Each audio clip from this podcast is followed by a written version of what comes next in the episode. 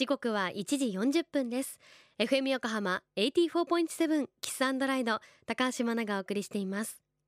この時間は守ろう私たちの綺麗な海。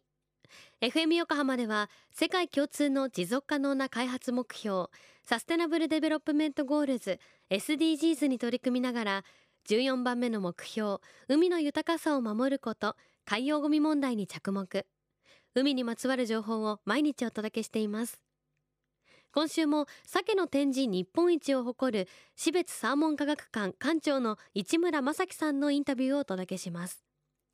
日本を代表する鮭白鮭は川で生まれて海へと旅立ち日本の遥か北アリューシャン列島のあたりで数年暮らして再び自分の生まれた川に戻ってくるそうです。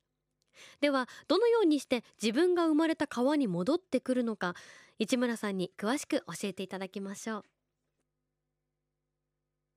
えー、皆さん、こんにちは。標別サーモン科学館の、えー、市村と言います。よろしくお願いいたします。白鮭という魚なんですけども、えっ、ー、と、まず海遊のメカニズム話した方がいいでしょうかね。えー、アリューシャン列島近辺から、まず日本の近くまで戻ってこなくちゃいけないんですけども、えー、まずは太陽コンパス。太陽コンパスっていうのは、体内時計と太陽の位置で自分の位置を知るというやつですね。これ、えー、水鳥とかもよく使っていますけども、まずそれが一つ。あとは海流、えー、長い海流が流れておりますけども、それに乗ってくる。あとは、磁力石、あの、鼻の先に磁石を感じる部分がございまして、おそらくそれを複合して、うまいこと使いながら戻ってきているのではないかなということになります。で、生まれた川の近くに来ると、今度は川の水の匂いを実は覚えていまして、で、川の水の匂いを嗅ぎ分けて、生まれた川へ登ってくるということになります。それで、海と川を行き来する魚って結構いるんですけど、どういうことをやってるかっていうと、根本的な話をしますと、あの、魚類も、まあ人間もそうですけど、体内の塩分濃度は0.9%、1%弱なんですね。で、それに対して、淡水の場合だと、いわゆる水ぶくれになります。で、逆に海水だとどうなるかっていうと、青菜に塩状態ですね。水分が抜けていく状態になります。まあ、木のいろいろあるんですが、一番大きな役割を果たしているのが、表面積が一番大きいエラ。で、淡水魚の場合だと、いつも水ぶくれ状態になりますから、おしっこいっぱい出すんです、とにかく。で、なるべく塩分を取り込むような形をとります。で、それに対して海水魚っていうのは、もう脱水症状になりますから、おしっこはあんまり出さないで、エラから一生懸命塩分を出します。で、そういうことで、体内の1%弱の塩分濃度を保っているということになるんですけど、その切り替えが、竹か魚類の場合は、ホルモンの影響大きいんですけど、スイッチがピッと切り替わるということになるわけです。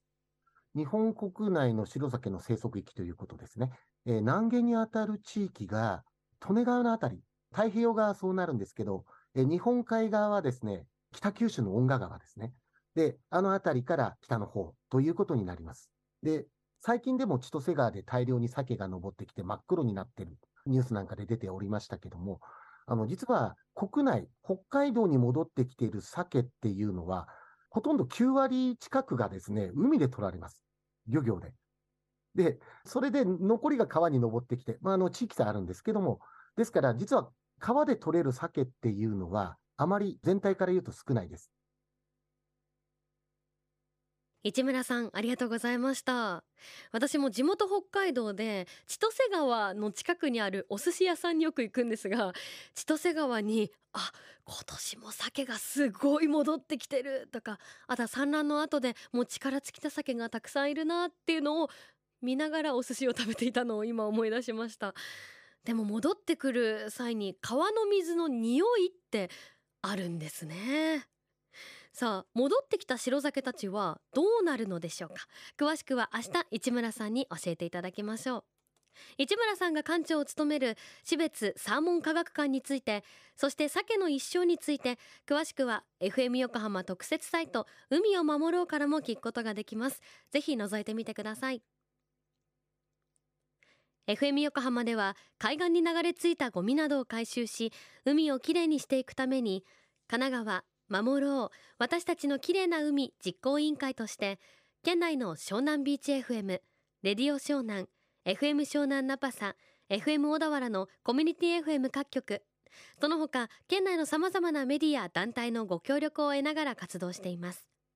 また日本財団の海と日本プロジェクトの推進パートナーでもあります。さて今度の土曜日3月11日に赤レンガ倉庫周辺で開催されるリストグループプレゼンツ FM 横浜マラソン2023当日会場ではプレゼントが当たる FM 横浜マラソンでゴミ拾いも実施されます。手ぶらで参加できるのでぜひ会場にお越しください。FM 横浜守ろう。私たちの綺麗な海。チェンジフォーザブルー。明日もお楽しみに。